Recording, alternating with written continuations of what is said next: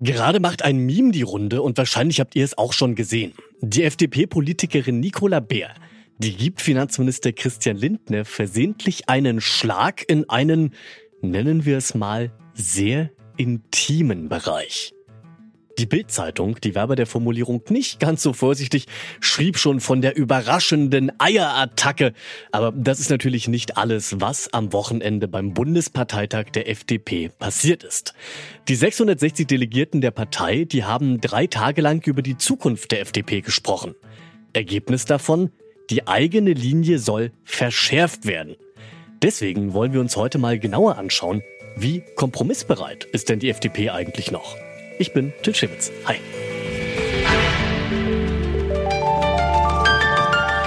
Zurück zum Thema.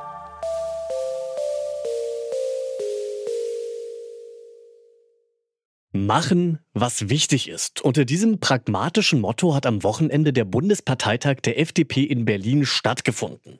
Jetzt gibt es ein neues Präsidium, einen neuen Bundesvorstand und, wenig überraschend, einen neuen alten Parteichef nämlich Christian Lindner. In diesem Jahr ist das Gründungsjubiläum, das 75. Gründungsjubiläum unserer Partei. In der Gründungsproklamation in Hessen seinerzeit verabschiedet, da wurde notiert, Freiheit sei für uns Richtschnur für alle Entscheidungen. Auch 75 Jahre nach unserer Gründung hat sich an dieser Richtschnur und ihrer Bedeutung nichts verändert. Inhaltlich sind die Freien Demokraten zu dem Schluss gekommen, dass sie ihre liberale Linie stärken bzw. sich darauf zurückbesinnen wollen. Warum das gerade jetzt so wichtig ist, das hat mir Ria Schröder erzählt. Sie ist FDP-Bundestagsabgeordnete und stellvertretende Landesvorsitzende der FDP Hamburg.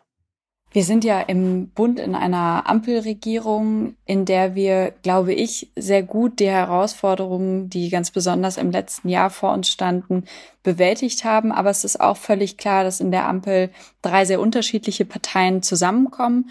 Deswegen gibt es da auch manchmal äh, sichtbare Unterschiede. Manche sprechen von Streit. Ich finde, das ist was Gutes für die Demokratie und auch gerade wir als FDP, wir sind eine eigenständige Partei und diese Eigenständigkeit, die haben wir auch nochmal mit Beschlüssen am Wochenende betont, weil wir stolz darauf sind, welche Angebote wir den Menschen machen und das einbringen wollen in der Ampel, um damit unser Land besser, moderner und freier zu machen. Aber wie kann man sich das mit diesem geschärften Profil dann vorstellen? Werden in Zukunft in der Koalition weniger Kompromisse gemacht, um diese eigene Linie verfolgen zu können? Es geht uns jetzt nicht darum zu sagen, 60 Prozent Kompromiss sind in Ordnung, 70 Prozent wären es nicht mehr. Es geht nicht darum, das irgendwie quantitativ abzumessen, sondern es geht am Ende in jeder einzelnen Entscheidung darum, ist das etwas, was wir gut finden, etwas, das wir mittragen können, etwas, wo wir nachbessern müssen, damit wir am Ende wirklich eine gute Entscheidung haben, die einerseits unser Land zukunftsfähiger macht, der andererseits aber auch dafür sorgt, dass Menschen nicht immer weiter belastet werden, gerade in einer Situation, in der viele angesichts von Inflation und den Herausforderungen schon eine sehr große Belastung spüren. Ria Schröder meint also, es geht vor allem um gute Entscheidungen. Aber eben diese Entscheidungen zu treffen, hat sich in den letzten Jahren oftmals als schwierig und langwierig erwiesen. Dabei ist die Kompromissbereitschaft, vor allem eben auch die der FDP, enorm wichtig für die Ampelkoalition. Warum, das weiß Wolfgang Schröder. Er ist Professor für das politische System der BRD an der Uni Kassel. Das ist eklatant wichtig, weil ohne eine Kompromissfähigkeit der FDP wird es keine Stabilität der Ampel geben. Deshalb ist ja auch der Koalitionsvertrag vom 8. Dezember 2021 so eklatant bedeutend, weil er gewissermaßen die Roadmap ist, an die sich alle drei Parteien gebunden haben. Und gleichzeitig ist auch in einer Koalition in der Regierung das Festhalten an vorhandenen Positionen programmatischer Art nichts Ungewöhnliches, sondern gehört gewissermaßen zum Doppelspiel dazu, weil man ist einerseits Kooperationspartner in der Koalition und andererseits Wettbewerber bei allen Wahlen, die während der Koalition stattfinden. Und das sind ja in Deutschland sehr viele.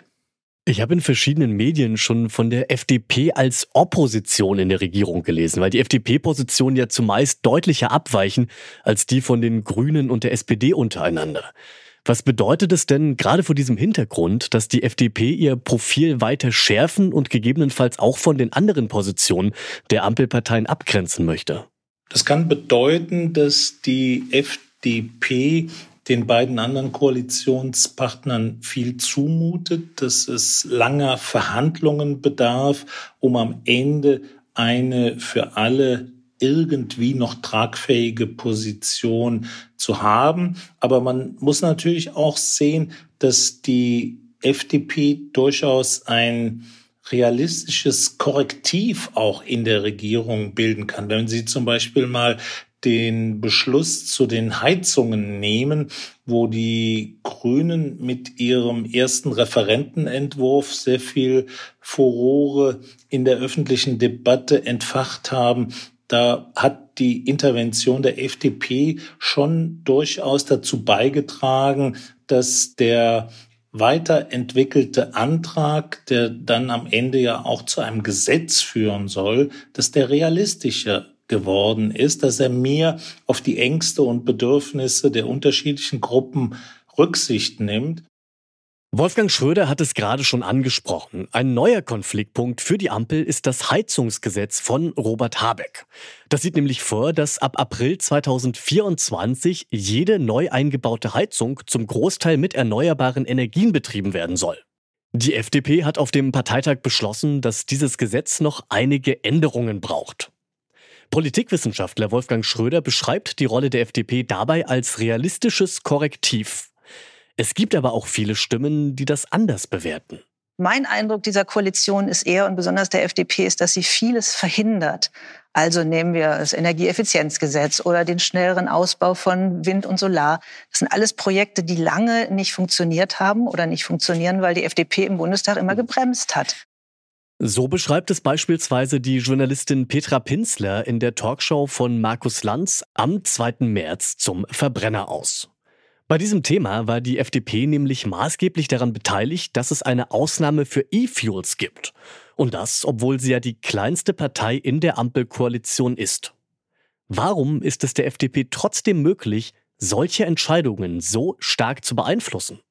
Das hängt mit den Machtverhältnissen in der Koalition zusammen. Der Kanzler durch die SPD gestellt, repräsentiert ja nicht eine übermächtige Partei, sondern ist eine Partei mit 25 Prozent, die nur wenige Prozentpunkte vor der oppositionsstärksten Partei, also der Union liegt und die im Dreierbündnis auch berücksichtigen muss, dass ohne die FDP eine Regierungsbildung nicht möglich ist. Und jetzt kann man davor kapitulieren oder man kann das als Chance begreifen. Die Chance besteht darin, dass man im immerwährenden Ringen zwischen diesen Partnern, wofür man keine Schönheitsnoten bekommen wird, aber am Ende durchaus belastbare Beschlusslagen hinbekommt, die gesamtgesellschaftlich eine höhere Akzeptanz haben, als wenn man jetzt nur rot-grüne Positionen pur hinbekäme.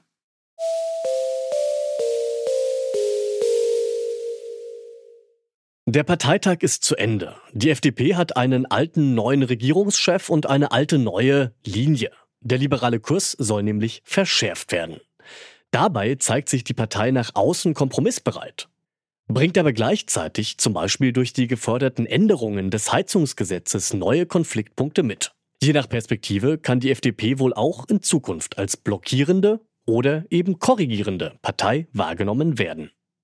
Das war's für heute. An dieser Folge mitgearbeitet haben Lukas Stöckel und Alia Rentmeister. Produziert hat sie Henrike Heidenreich. Hanna Kröger war Chefin vom Dienst und mein Name ist Till Schewitz. Ich sag ciao. Bis zum nächsten Mal. Zurück zum Thema vom Podcast Radio Detektor FM.